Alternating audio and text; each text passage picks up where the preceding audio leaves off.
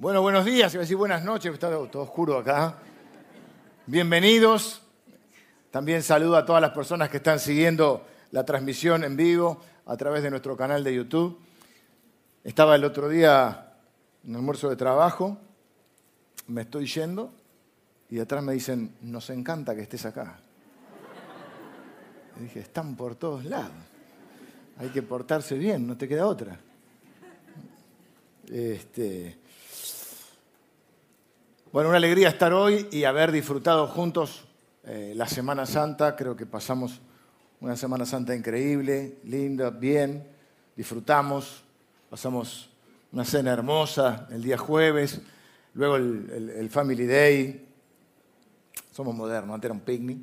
Este, pasamos en un lugar increíble y, y un día genial. Yo miraba y iba recorriendo los quinchos me acordé de, Juan, estaba muy, muy bíblico en Apocalipsis, porque miraba y decía, Señor, estos son, ¿quiénes son? ¿De dónde han venido? Porque tuve la oportunidad de conocer un montón de, ustedes que todavía no tenía la posibilidad de conocerles y de charlar de esa manera. Eso era la idea de ese día, que pudiésemos conocernos y formar un poco más de comunidad. Y el domingo celebramos con una gran resurrección, con una gran obra eh, para los chicos. Quiero agradecer a toda la gente que estuvo trabajando de una u otra manera, sirviendo en, diferentes áreas durante la Semana Santa y también durante este tiempo, donde a tantos otros a veces por ahí les está costando eh, retomar. Eh, valoro mucho todo el servicio y la dedicación y el amor que le ponen a todo lo que están haciendo. Tuvimos el día viernes bautismos. estamos teniendo bautismos más seguido para que no se haga tampoco tan extensa la reunión. Creo que este viernes fueron 21 o 22 bautismos y pronto vamos a darles la nueva, eh, la nueva fecha. Y este viernes, bueno, tenemos el Heaven, que es esta reunión especial de alabanza y adoración, y el otro viernes tenemos una reunión de bienvenida para todas las personas que se han sumado en el último tiempo y que no han estado en, encuentro, en algún encuentro de ese estilo. Es lindo, eh, algunos quizás están en un proceso de transición, otros están conociendo más la iglesia y es importante, siempre que uno toma decisiones, es importante hacerlo con la mayor cantidad de información posible. Entonces, evitamos malos entendidos, ¿eh? porque bueno, todas las iglesias que predican a Cristo son lindas porque, porque son de Cristo, pero cada una tiene su personalidad, su ADN, su visión, su forma de hacer las cosas, y es bueno que uno pueda ver, sentirse identificado. No tenemos que pensar igual en todo, pero en algunas cosas por lo menos sentirnos identificados. Bueno, hoy voy a compartir la palabra de Dios. De alguna manera, no es, no es una condición, pero de alguna manera este mensaje viene a completar aquel mensaje del domingo pasado. Así que si no lo escucharon, no hay ningún problema, este es un mensaje eh, independiente, pero si alguien eh, no estuvo el domingo pasado y le gustaría, está subido también en nuestro canal de YouTube porque de alguna manera es un mensaje complementario a aquel mensaje del domingo pasado. El domingo pasado hablamos de la resurrección, por supuesto, celebramos la resurrección, la fe de los cristianos se funda sobre la tumba vacía, sin resurrección, dice la Biblia, nuestra fe es en vano. Y vimos que en la resurrección Jesús les manda un mensaje a los suyos a través de un ángel. Y analizamos un poquito las palabras del ángel. El mensaje se llama, si lo quieren buscar, eh, en, el canal de YouTube se llama Volvamos a Galilea. ¿eh? Galilea es donde había comenzado toda la historia de amor entre Jesús y sus discípulos, todo el llamado, toda la aventura de fe. Entonces el mensaje era un poco volvamos a empezar. Y el ángel también hacía una eh, especificación. Dice, díganle a los discípulos y a Pedro que los espero en Galilea. ¿Por qué la especificación de Pedro es lo otro que vimos? Y era porque Pedro se había auto-excluido porque había fracasado. A veces cuando fracasamos, cuando cometemos errores, podemos auto-excluirnos. Pensar que ya no hay otra oportunidad para nosotros, que ya está, que ya fue, que lo que pasó pasó y que ya no tenemos otra oportunidad. Pero nuestro Dios es el Dios de las nuevas oportunidades. Y en varios en varios aspectos también es el Dios de las resurrecciones. Hoy este mensaje viene a completar porque de alguna manera eh, me gustan los estudios de casos. El, domingo pasado estudiamos el caso de Pedro. Hoy vamos a estudiar otro caso, que es el caso de un, un joven, fue un hombre, llamado Juan Marcos, porque le decía, vine a completar, porque a veces es que nos autoexcluimos cuando fracasamos, cuando fallamos, y directamente pensamos, o soy un hipócrita, o yo al fin y al cabo este, eh, creía que, pensaba que creía en Dios, pero no tengo fe.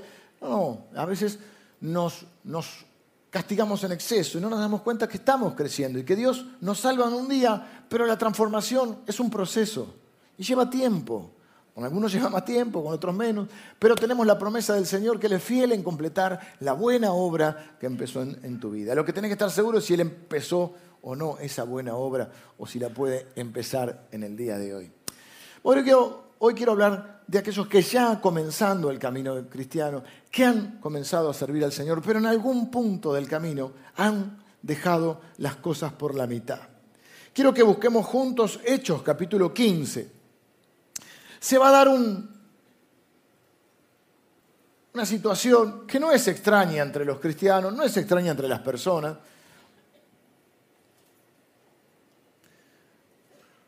No sé quién decía que si hay cuatro cristianos hay cinco opiniones.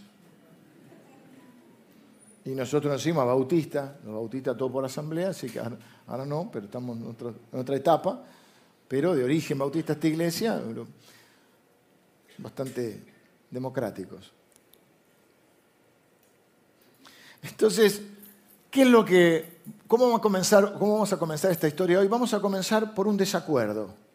Como si fuese una película, comienza con un desacuerdo, comienza con una discusión. No sabemos qué tinte tomó esta, esta discusión, no sabemos hasta dónde llegó, este, porque son dos personas, dos líderes de carácter fuerte. Hay, donde hay personas, hay conflictos.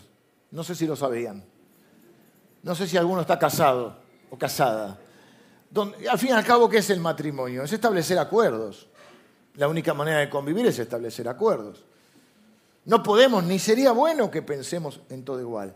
Ni siquiera en el matrimonio tenemos que pensar todo igual, sino muy aburrido y además no hay enriquecimiento. A veces hay demasiada debate. Bueno, es el caso este que vamos a ver dos hombres, dos líderes de la iglesia, porque hay problemas entre las personas. No sé si sabían que también hay problemas en las iglesias a veces, o entre los cristianos.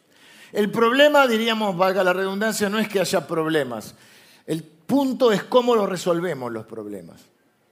Y a nosotros nunca nos alegra cuando nos enteramos que en alguna iglesia hay problemas. Nosotros no competimos con las otras iglesias. Nosotros amamos y tratamos de servir a otras iglesias que predican al Señor Jesús. Y cuando nos enteramos que hay alguna situación en algún lado, oramos por los hermanos porque sabemos que esos conflictos a la larga hacen que hay ovejas que quedan por el camino. Oramos por los líderes de las iglesias, oramos por los pastores, aún si nos enteramos que hay algún pastor o alguna pastora que ha caído. No hacemos, diríamos, los argentinos, no hacemos leña del árbol caído. No estamos para condenar, estamos para ayudar en la restauración. Digo esto porque, bueno, se produce acá un desacuerdo grande entre dos líderes de la iglesia. Nada más y nada menos que el apóstol Pablo y Bernabé, del cual hablamos por encima eh, hace algunos domingos cuando hablamos de la iglesia de Antioquía como modelo relevante. Dice el versículo 36 del capítulo 15, Después de algunos días, Pablo dijo a Bernabé, volvamos a visitar a los hermanos en todas las ciudades en que hemos anunciado la palabra del Señor para ver cómo están. Y Bernabé quería que llevasen consigo a Juan, Juan el que tenía por sobrenombre Marcos. Pero a Pablo no le parecía llevar bien consigo al que se había apartado de ellos desde Panfilia y no había ido con ellos a la obra. Y hubo tal desacuerdo eh, a veces Lucas, que es el escritor del libro de los Hechos y, del Evangelio, usa una frase que a mí me gusta, dice, eh, no poco. Acá no dice, acá dice un tal desacuerdo, es un desacuerdo grande. Pero a veces dice, no sé, al apóstol Pablo, lo azotaron no poco. Es como el no positivo, ¿se acuerdan? Y hubo tal desacuerdo, o sea, un desacuerdo no menor, no poco, entre ellos, que se separaron el uno del otro. Bernabé tomando a Marcos, navegó a Chipre, Bernabé era de Chipre. Y Pablo, escogiendo a Silas, salió encomendado por los hermanos a la gracia del Señor y pasó por Siria y Cilicia, confirmando a las iglesias. ¿Qué es lo que se produce acá? Pablo y Bernabé comienzan lo que se conoce como un primer viaje misionero.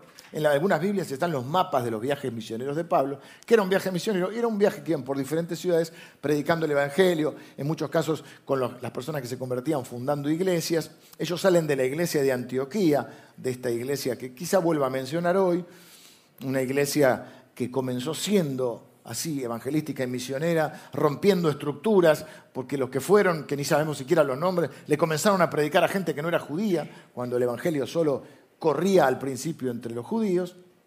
Se armó una iglesia ahí, Bernabé lo fue a buscar a, Pablo y armaron esta congregación, o dieron forma, liderazgo, estuvieron ahí, la pastorearon y luego salen en un viaje misionero. Hacen todo el viaje misionero y cuando regresan, pasa un tiempo, vuelven a Antioquía, dan cuentas, porque siempre los cristianos tenemos que dar cuentas, no somos rambos espirituales, somos parte de un ejército donde hay un orden, donde no hace cualquiera lo que quiere.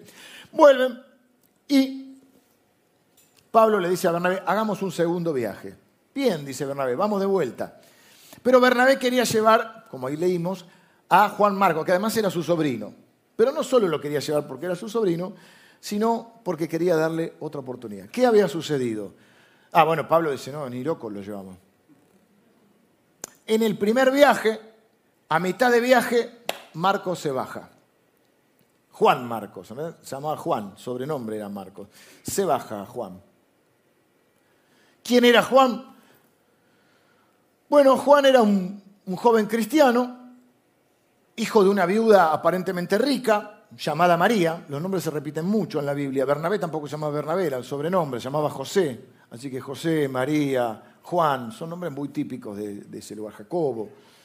Eh, aparentemente en su casa, era de Jerusalén, en su casa funcionaba una iglesia, o sea que se crió en la iglesia. Juan, luego va, eh, Juan Marcos va, a escribir el Evangelio de Marcos. Eh, lo escribe como fuente principal, él no es testigo ocular de los hechos, él lo escribe como fuente principal de Marcos, es Pedro. O sea que lo conocía Pedro en Jerusalén. Probablemente en su casa funcionaba la iglesia. Un joven formado en la palabra, con expectativa de servir al Señor. Y comienza Imagínense lo que para él que lo invitan al primer viaje misionero, nada más y nada menos que con Pablo, que es casi eh, el protagonista luego de Jesús central del Nuevo Testamento, podríamos decir, con Pablo y con Bernabé. Y comienza ese viaje. En algún momento del viaje, por alguna razón que desconocemos, abandonó, los abandonó. Se volvió a su casa. Leía una triste estadística y no la recuerdo exactamente para compartir, tendría que buscarla. Los americanos tienen estadística para todo. Que hay un porcentaje altísimo, les diría más del 50%, de las personas, los hombres, las mujeres que comienzan el ministerio, comienzan a servir como pastores y, dejan o abandonan en un periodo menor a cinco años desde que comienzan.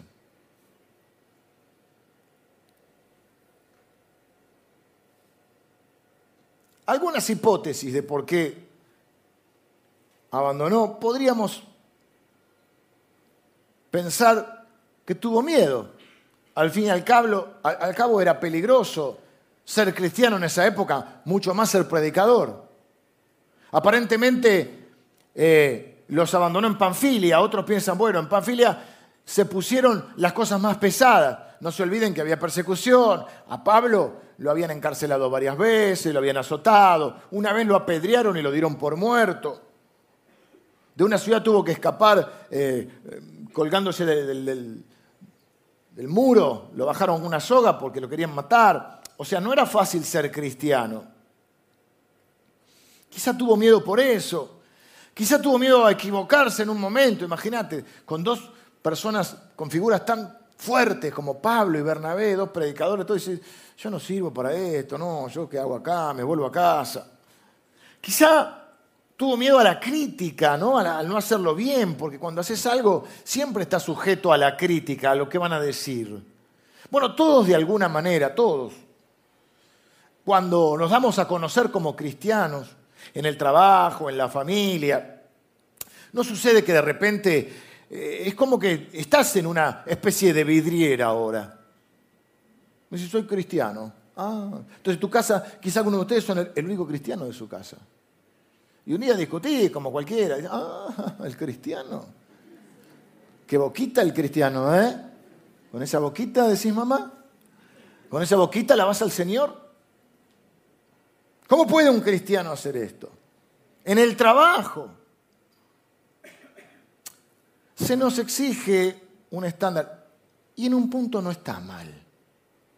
Porque si no vas a vivir como cristiano, no digas que sos cristiano. Digamos, nadie es perfecto, todos tenemos inconsistencias. Pero tratemos de no poner el nombre del Señor en vergüenza. Porque a veces dice, un cristiano, no, un cristiano no. Qué feo eso. ¿Mm? No es el caso en esta iglesia, en otra iglesia. Hay una vida pública cuando servís a Dios. Esa vida pública es un costo que hay que pagar. Esto que le digo, yo estoy, tampoco que uno tan conocido, pero estás comiendo en un lugar y hay gente que te conoce y vos no los conoces. Hay gente que piensa que porque vos tenés una vida pública puede opinar sobre cómo crías a tus hijos, qué auto tenés, qué compraste, qué no compraste. Es un costo. Quizá no estuvo dispuesto a pagar ese costo. Quizá tenía prejuicios. Él venía de Jerusalén. Había todo un debate en ese tiempo. Se empezaban a, conocer al Señor personas que no eran judías y, tenían costumbres que a los judíos les desagradaban. Entonces había una corriente dentro de los cristianos judíos que se llamaba judaizantes, en la cual estuvo Pedro incluso. Se pelea con Pablo por esto. Debaten. Pero dice, le resistí cara a cara, ¿viste? Mm, yo me lo imagino así, ¿no? Pablo tenía mucho carácter porque querían, bueno, pueden ser cristianos los no judíos, bueno, sí, pero tienen que adoptar todos los ritos nuevos. Bueno, todo, y como él era de Jerusalén, empezó a ver estas cosas dijo, no, este, viste el prejuicio de decir, ¿qué predicar a esto? Estos no se van a convertir. Quizás se desanimó. A veces uno se desanima. La pandemia, si hay algo que ha hecho, es que ha desanimado a mucha gente. Tal vez le pasó lo que los cristianos llamamos perdió el primer amor. Alguien conoce al Señor, lo empieza a servir y, va a todas las reuniones, está acá, acá, y, y de golpe no lo ve más. De golpe se acomodó. De golpe hizo un discipulado, un estudio bíblico y ahora es teólogo. Entonces no puede servir en estacionamiento, porque es teólogo. Acá no tampoco. Tal vez expectativas no cumplidas. Tendemos mucho a idealizar. Y lógico, para animarnos cuando comenzamos a servir al Señor, hay personas que vienen y dicen, Dios te va a usar. Y, bueno, ya algunos ya, eh, a las naciones, ¿viste? Bueno, empezar por predicarle al vecino, pero nada, por las naciones, a las multitudes, como si las multitudes impactaran en algo, las personas. Por uno hay una fiesta en los cielos. Pero los números, ¿viste? Tal vez las cosas no salieron como esperaban. Pensó, bueno, también te puede pasar. Ahora estoy entre hermanos, los hermanos son todos buenos, son cristianos. Hace tiempo uno dijo, no, porque voy a hacer un negocio, son cristianos. Yo cuando digo eso, ¿qué digo siempre yo acá? Los que son de la iglesia y me conocen, la iglesia del Salvador no avala ningún negocio entre cristianos.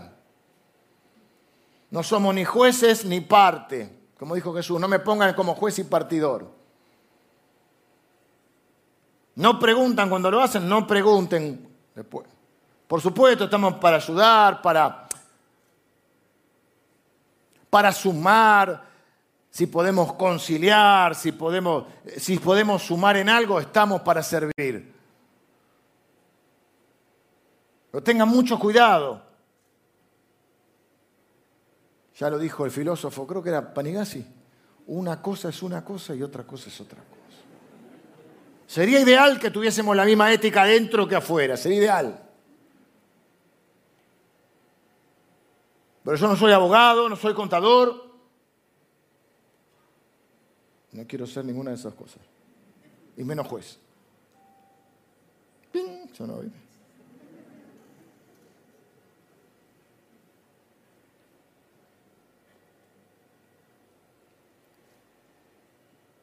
Ya lo dije, pero quiero repetir. La única forma que conozco hacer dinero es trabajando. Así que no compren espejitos de colores, por favor. Quizá tenía otros planes. Era joven, estaba un joven loco, enamorado. Se quería casar. ¿O no? ¿O no se quería casar porque era un joven loco? Quizá, como dijo alguien que yo conozco, cuando decís tengo un amigo que Quizá alguien que yo conozco mucho, como yo mismo, por decía, cuando yo sea grande voy a ser como el Señor. Todavía no. Ahora soy joven. Cuando para mí en ese momento tener 33 era ya, no te digo cuánto cumplí la semana pasada, pero tener 33 era, uh, cuando sea viejo. ¿No? Algunos lo piensan todavía. Un día me dijo alguien, me miró y me dijo, así quiero llegar a tu edad. ¿Es un elogio? Me mató. Después la recompuse y dije, no, no, está bien, quiere decir que estoy bien. Pero llegar, viste, como yo ya me imaginaba arrastrándome. Así quiero llegar. Pero yo decía, bueno, cuando tenga 33 voy a invitar a Cristo, pero tengo tiempo. El tiempo se me fue así. Quizá tenía otros planes, no sabemos por qué los abandonó. Pero nos encontramos que ahora él abandonó. Pablo, la reacción de Pablo, la postura de Pablo, no vamos a criticar a Pablo, para los que no conocen demasiado, Pablo es quizá el hombre más relevante fuera de Jesús en todo el Nuevo Testamento. Es un hombre de Dios, pero es un hombre. Y lo bueno de la Biblia es que te presenta a la gente como es. Y acá me parece a mí que se equivocó. A una humilde opinión. Claro, como se dice siempre, con el diario del lunes, ya viendo lo que pasó. Pablo debe ser la persona que yo personalmente más admiro de todo el Nuevo Testamento. Tuvo una postura lógica, una postura entendible. Pablo era muy temperamental, tenía mucho carácter, carácter fuerte y además era un hombre práctico.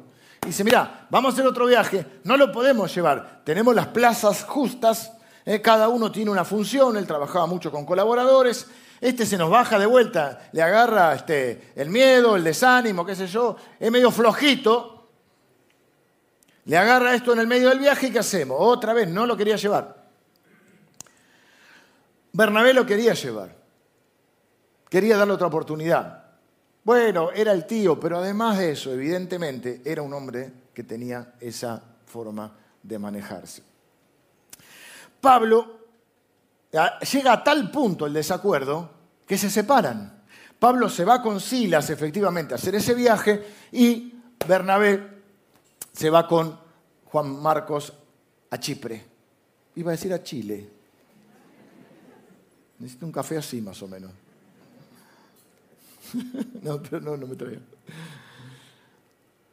La postura, vamos a las dos posturas. Repito, para no juzgar, porque esta iglesia no juzgamos a nada. Leemos la Biblia y la Biblia nos lee.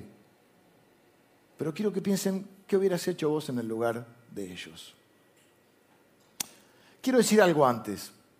Dios es tan sabio, tan poderoso, ama tanto a la gente. A veces cuando yo me preocupo porque digo esto, bueno, está pasando alguna situación y gente queda herida en el medio, digo, bueno, Dios los ama más que yo. Y Él los va a cuidar. Yo tengo que hacer mi parte nada más. No soy el Espíritu Santo, no soy Dios. Digo esto porque aún Dios de lo malo saca bueno, algo bueno, ¿no? Y sabes, muchas veces aún de esto, que no fue bueno, porque no es bueno este desacuerdo, no es bueno un debate, no es bueno, un debate puede ser bueno.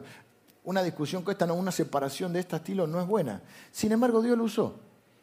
Porque al fin y al cabo, los dos siguieron, no se sabe si terminaron recontra reconciliados, pero sí se sabe que pudieron zanjar diferencias, porque posteriormente Pablo en una de sus cartas lo menciona a Bernabé. No dice es un amigo, pero dice algo así como que es un colega. O sea que la cosa... Pero hubo un tiempo, el desacuerdo fue tal que se separaron y cada uno. Y Dios usa eso, a veces Dios usa, miren lo que le digo, aún estos problemas que ocurren en la iglesia, estas divisiones, y, para que el Evangelio se vaya a otros lugares y para que se predique la palabra natural. No es lo ideal, pero Dios usa todo.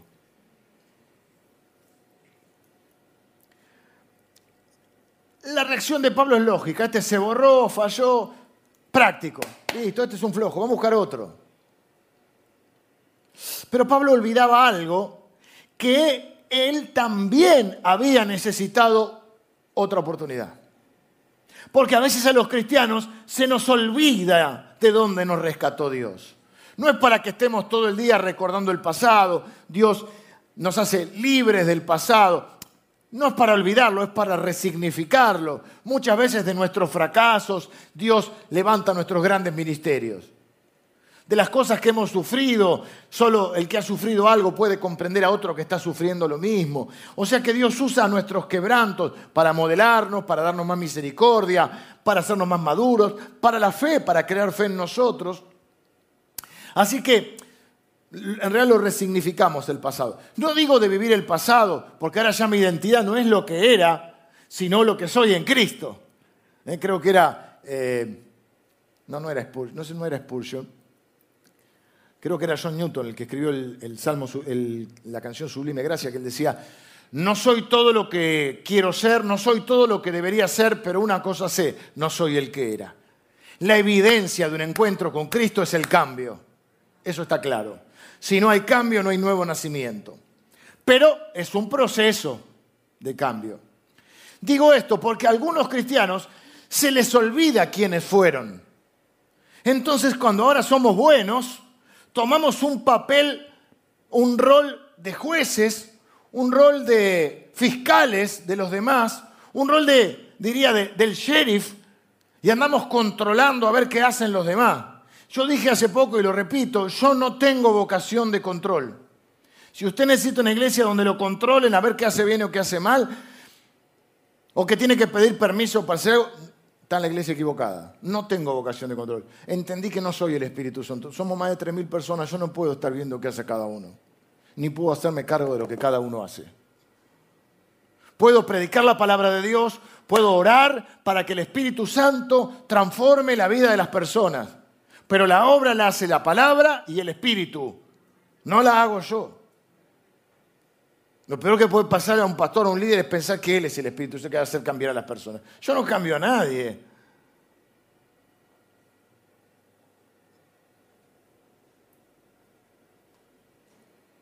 Pero a algunos se les olvida. Entonces dicen, porque ¿cómo un cristiano puede hacer eso? De la misma manera que vos hiciste tal cosa. Y a Pablo, en este caso, repito, Pablo, que lo admiro profundamente, si se me permite, aunque nos están viendo los hermanos, se le escapó la tortuga, diría. ¿Por qué? Porque él se olvidó que él también necesitó, no una, más de una oportunidad. ¿Y saben quién le dio la oportunidad a Pablo? Pero si es creer o reventar y prefiero creer. Se la dio Bernabé. Por lo menos registro algunos hechos, tengo que ir rápido.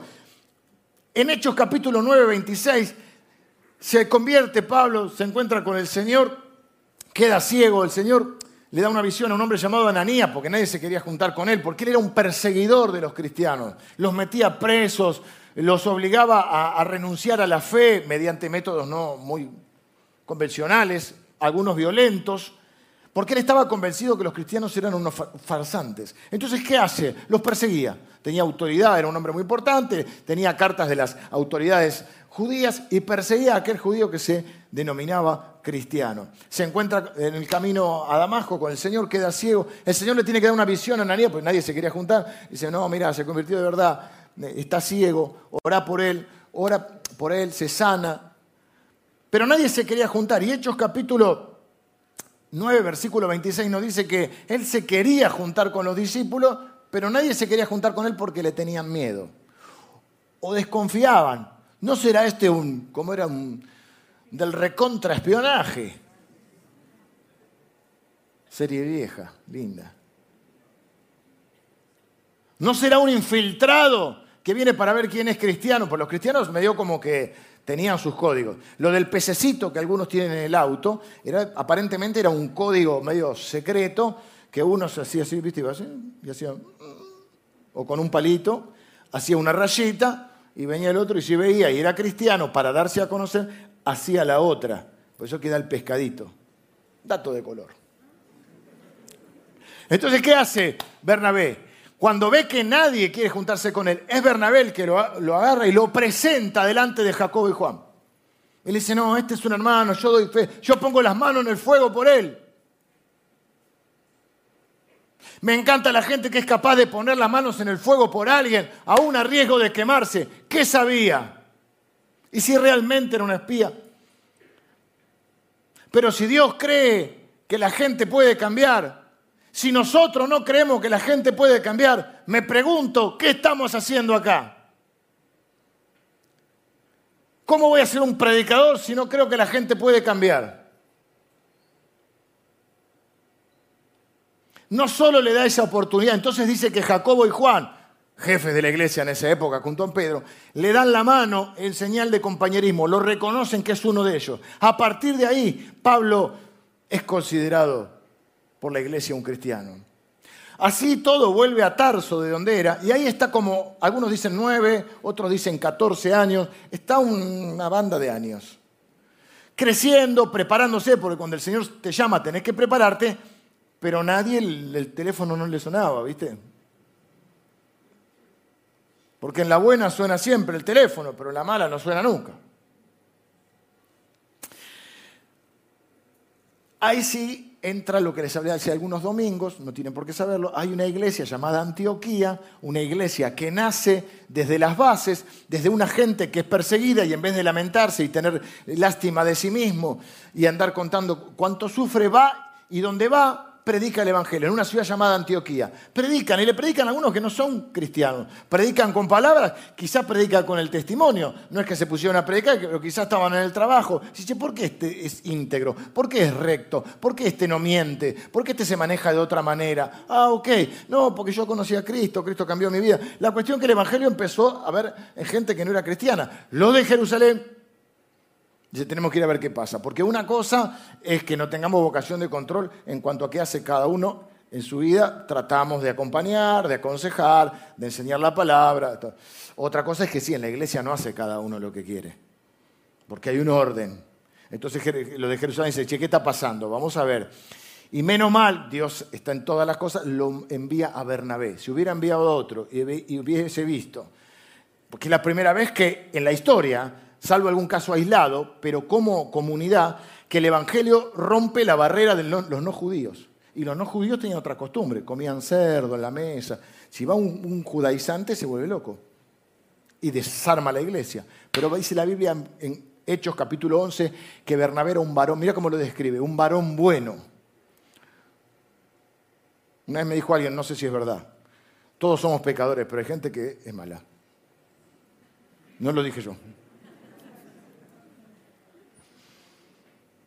Y la Biblia de que un varón bueno, buena gente, lleno del Espíritu Santo y de fe. Oh. Y dice que percibió la gracia y dijo, bueno, es cierto, no tienen las costumbres nuestras, pero son nuestros hermanos. Y comienza una iglesia ahí, pero dice, yo solo no puedo pastorearla. No tenía pastor, se había convertido por gente. Escucha esto, amo esto, amo, dice mi hija. No sabemos los nombres de esta gente, los que empezaron a predicar. Y yo pensaba, hay gente que se mata por el reconocimiento. Ay, porque a mí no me reconocen. Ay, porque a mí no me reconocen. El hecho más importante del cristianismo, el hito del cristianismo, el paso más trascendental de la historia del Evangelio, cuando el Evangelio trasciende la cultura judía para llegar a los gentiles, que somos todos nosotros los que no somos judíos, y de repente, ¿qué? No sabemos los nombres de quién lo hicieron. Me hace acordar a los 70. Los 70 son unos que envió Jesús. Se conoce como la misión de los 70. Los envía de dos en dos. Se cree que Bernabé era uno de los 70. Y vuelven y dicen, Señor, aún los demonios se nos sujetan. Jesús dice, yo veía caer a Satanás del cielo como un rayo. Pero ¿saben qué? No se alegren eh, de eso. Alégrense de que sus nombres están escritos en el libro de la vida. Y esta gente no está escrita en ningún libro de historia, pero están escritos en el libro de la vida.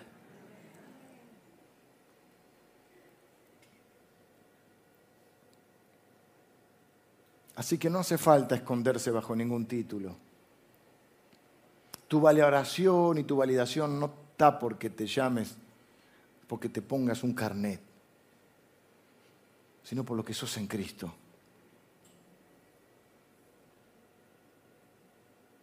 Bueno, ¿qué hace? Empieza la iglesia, Bernabé, ¿qué hace? Lo va a buscar a, Saulo. ¿Saulo dónde estaba? En Tarso, arrumbado, Porque sí, bueno, le dieron la mano, pero nadie lo llamaba para nada.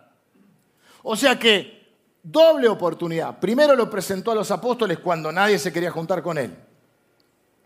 ¿Mm?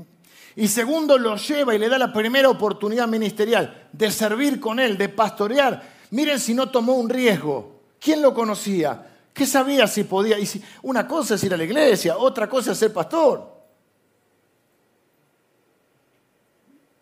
Por eso le digo, me encanta la gente que pone las manos en el fuego, aún cuando sabe que se puede quemar. Porque cuando sabe que no te vas a quemar, cualquiera pone las manos. ¿Dónde está el mérito? Yo pongo la mano en el fuego y sé que no me voy a quedar. ¿Cuál es el mérito? Lo cierto es que a veces, al igual que Pablo, repito mil veces mi admiración por Pablo. No vine acá a hacer un sermón para criticar a Pablo, pero la Biblia nos muestra a la gente como es. Y eso a mí también me encanta, porque si Dios nos usa, usa a esta gente a pesar de sus fallas, de sus errores, también me puede usar a mí. No quiero que la Biblia venga y me diga, como en los libros de historia, que decían, Sarmiento nunca faltó a la escuela. Y después te decían, Sarmiento fundó la escuela. Pará, pará. Si la fundó y nunca faltó. Claro, así cualquiera no falta, no había escuela de chiquito nunca faltó, ¿viste? cuando quería faltar, no, este me duele la cabeza. ¿No entendés que me siento mal, mamá? Dice, no, Sarmiento nunca faltó a la escuela. Ah, después dice, Sarmiento fundó la escuela. No había escuela, por eso no faltaba. Así cualquiera. San Martín cruzó los Andes en un caballo blanco. No, lo cruzó en camilla. Pero para mí, lo admiro más que lo haya cruzado en camilla que se hubiera cruzado un caballo blanco, porque estaba enfermo. Entonces, cuando vos ves que son personas con miedos, con debilidades, con lucha, con tentaciones, con fallas, y aún así le dedican su vida a Dios y Dios los usa, los admiro más. Y si fueran perfectos, bueno, cualquiera lo hace. Y Pablo tiene esto, se equivocó. Se le olvidó que él también necesitaba una oportunidad. Y yo no quiero ser y no quiero que vos seas un cristiano de los que se olvidan que una vez necesitaste una oportunidad. Y que no señalamos con el dedo a nadie, aunque digan que este es una iglesia light o una iglesia de gracia. para mí es un honor, un privilegio que digan eso, porque esta es una iglesia de gracia. Y si hay algo que tenemos es un Dios que levanta a los caídos. Y yo quiero que esta sea una iglesia donde vengan todos los caídos. Ahora, como dice mi amigo Samuel Pagán, no te enamores del suelo, porque estamos acá para levantarnos unos a otros. Pero no me olvido, no solo de quién fui, de quién fui sino de quién soy.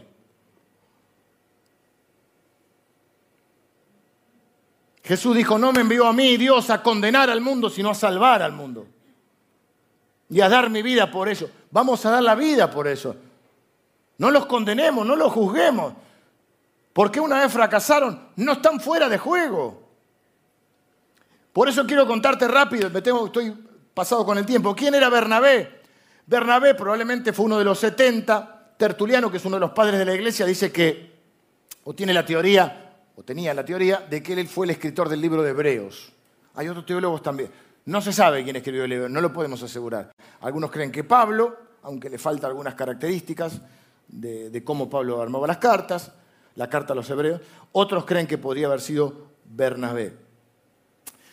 No sabemos, pero se lo tiro como dato de color. La Biblia también lo describe entonces como un varón bueno y lleno del Espíritu Santo. Es más, no se llamaba Bernabé, se llamaba José.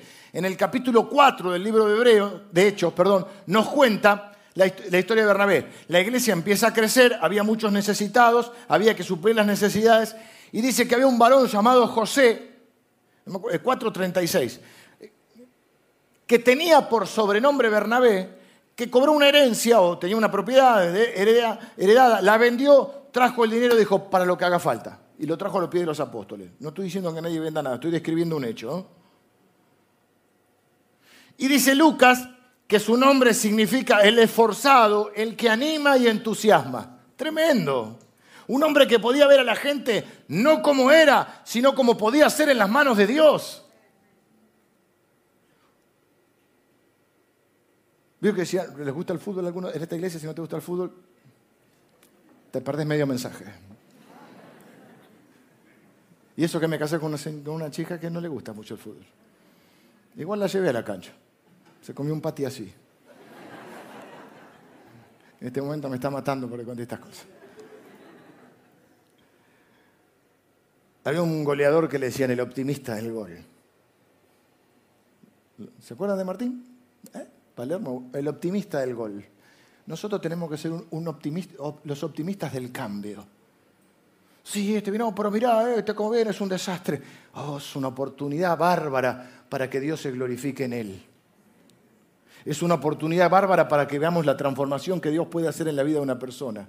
Dice la Biblia que lo necio y lo vil es lo que eligió Dios. Tengo un amigo pastor que cuando me saluda me dice, ¿qué haces vil?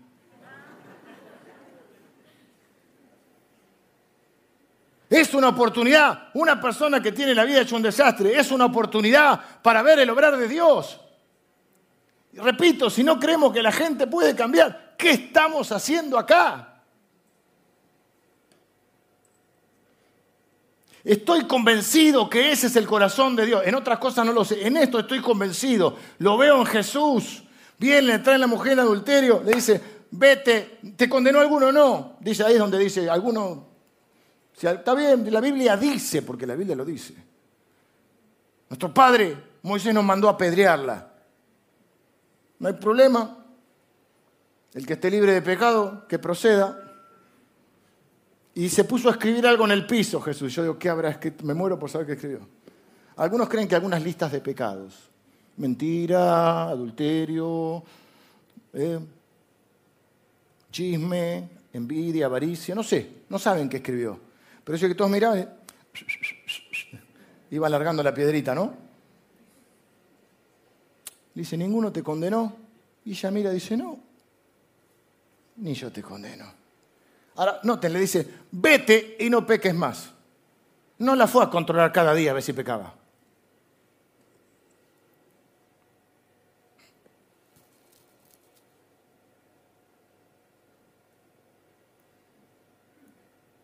En esto estoy convencido que es el corazón de Dios. Lo veo en Jesús. Lo veo en la iglesia de Antioquía, porque no solo Pablo le dio la oportunidad, eh, Bernabé, la iglesia le dio la oportunidad. Sé usted que algunos, quizá algunos de ustedes les agrada como predico, quizá otros no, quizá algunos de ustedes hasta los bendigo con mi prédica, lo cual ya es un honor. Pero hay algunos de ustedes que me esperaron. Cuando yo empecé a predicar, mamita. Y me esperaron. Me dieron una oportunidad. Algunos se están lamentando. Personas, hacia así me gustaría que me describiera el Señor. Un varón bueno, ya es un punto, lleno del Espíritu Santo y de fe, que pueda ver a la gente como puede llegar a ser en las manos de Dios y no como es ahora. Personas que desechen la crítica, pero no desechen a los que fallan. Porque como decimos en esta iglesia, cuando el bebé ensucia el pañal, tiramos al bebé, pero tiramos al pañal, no al bebé. Casi de Un fallido. Es que hay un par de bebés que los te van a tirar ya.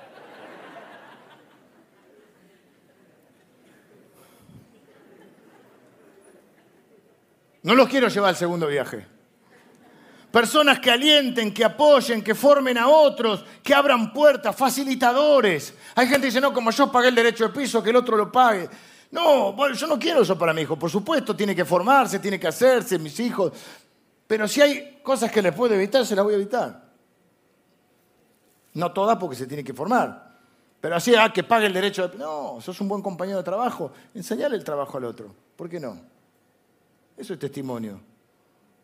Paradójicamente, a veces la iglesia, que debería ser la restauradora, es la que más le cuesta este comportamiento, ¿no? Lo cierto, termino, es que Marcos necesitaba una buena oportunidad y fue Bernabé que se la dio. Vengan los músicos, tengo que terminar. A mí me gusta que las películas que terminan bien. A nadie le importa si a mí me gustan o no las películas, pero yo quería decir. Vuelvo a casa de la película, esto es un dramón, el niño que sufre. Digo, no, me la haga ver. Yo si sufre un niño no la puedo ver. Aparte, todo el tiempo, estoy todo el tiempo no, pero mucho tiempo escuchando los dramas de las personas, los problemas. ¿Sabes qué? Cuando prendo la tele quiero ver rápido y furioso. La 1, la 2, la 3, la 8, la 25.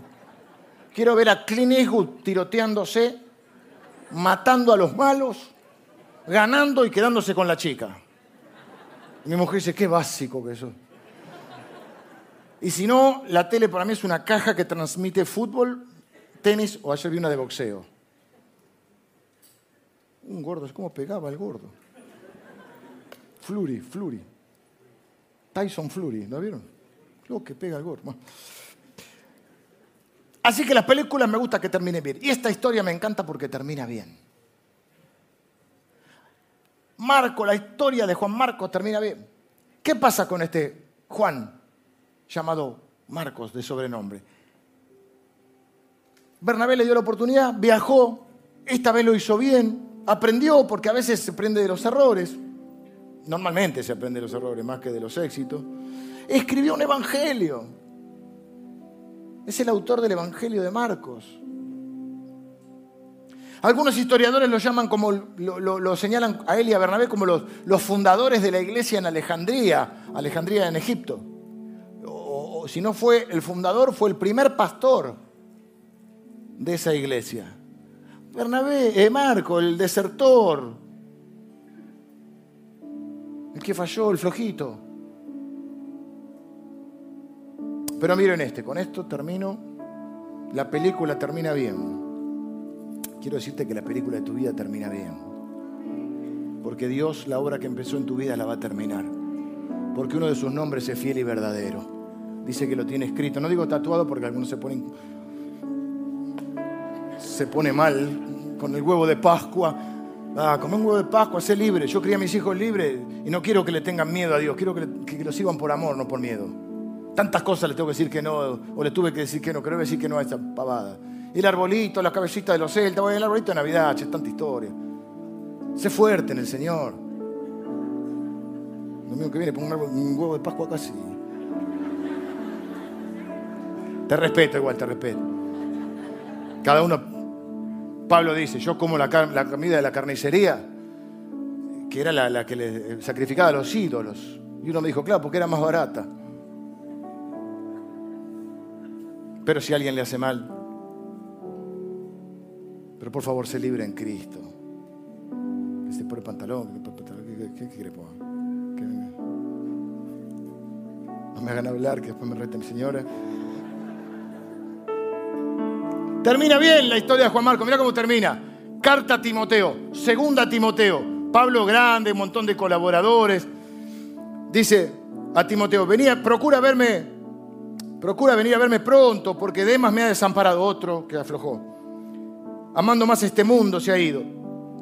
Solo Lucas está conmigo. Tomás, no, perdón. Eh, Tito fue a Dalmacia, Crescente fue a Galacia y tenían que atender a todos lados, era un equipo. Solo Lucas está conmigo. Toma a Marcos y tráele contigo porque me es útil para el ministerio. El propio Pablo tiene que reconocer que el inútil, el flojito, el desertor, ahora se ha transformado en un hombre útil en las manos de Dios. Pero para eso tuvo que haber un Bernabé que creyó en él cuando nadie creía en él. Como creyó en Pablo cuando nadie creía en Pablo. Entre nosotros, total no ve nadie. ¿Qué postura hubieras tomado? Porque es fácil decirlo ahora. ¿Qué postura hubieras tomado? Yo sueño con una iglesia donde esté lleno de personas como Bernabé, hombres y mujeres como Bernabé, llenos de gracia, llenos de fe. Fe en Dios y fe en que Dios puede transformar a las personas. Una iglesia que vengan todos los que son rechazados. Una iglesia que vengan todos los que creen que para ellos no hay más posibilidad. Una iglesia donde vengan todos los que sintieron que han sido excluidos en otro lado.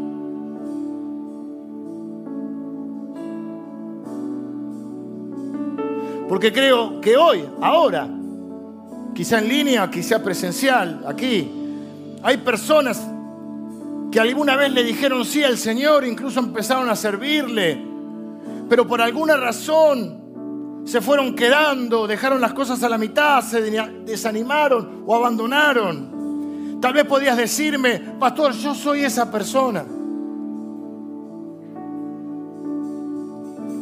Y yo quiero decirte, bienvenido a casa, porque Dios y nosotros queremos darte otra oportunidad. Tenía un viejo pastor de esta iglesia, viejo con cariño, además es viejo, pero es muy amado por mí, que él decía, es mejor quemarse que oxidarse. Y yo crecí con esa idea, porque viste, antes se usaba eso, un quemo, frase viejísima, viejísima. Ya sé, ya sé. Viste, no voy a hacer esto, me voy a quemar, este se quemó con él. Es mejor quemarse que oxidarse. Hay que asumir riesgo. ¿Te puede ir mal? Sí. ¿Te cree que siempre me bajé contento después de predicar o de hacer cosas? Pero pienso que si esta es una iglesia de gracia, con muchos y muchas Bernabés y Bernabesas, quiero que sea una iglesia donde no se quema nadie. Porque cuando hay quien falla, hay hermanos que están ahí para cubrirlo.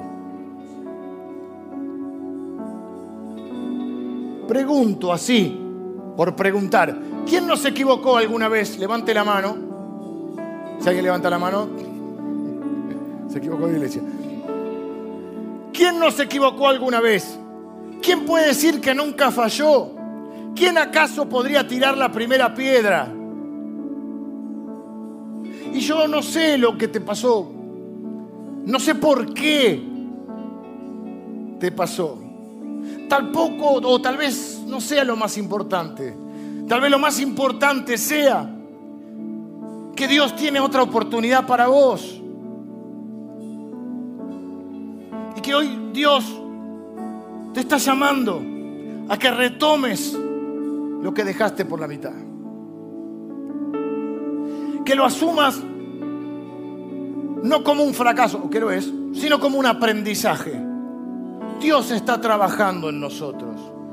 Y los fracasos te hacen más misericordioso con los demás, más comprensivo, más sabio. Te dan más fe para ver que tenemos un Dios que te levanta. Bueno, si aprendemos de los fracasos. Si no, vamos a creer que ahora somos buenos. Pero no, no es esto, no, en otra iglesia, acá no. Acá no pasa. Así por, por eso quiero orar hoy por aquellos que hoy necesitan o sienten que es su momento de empezar un nuevo tiempo. Por eso vine a completar el mensaje el domingo pasado. Y por otro lado quiero orar por todos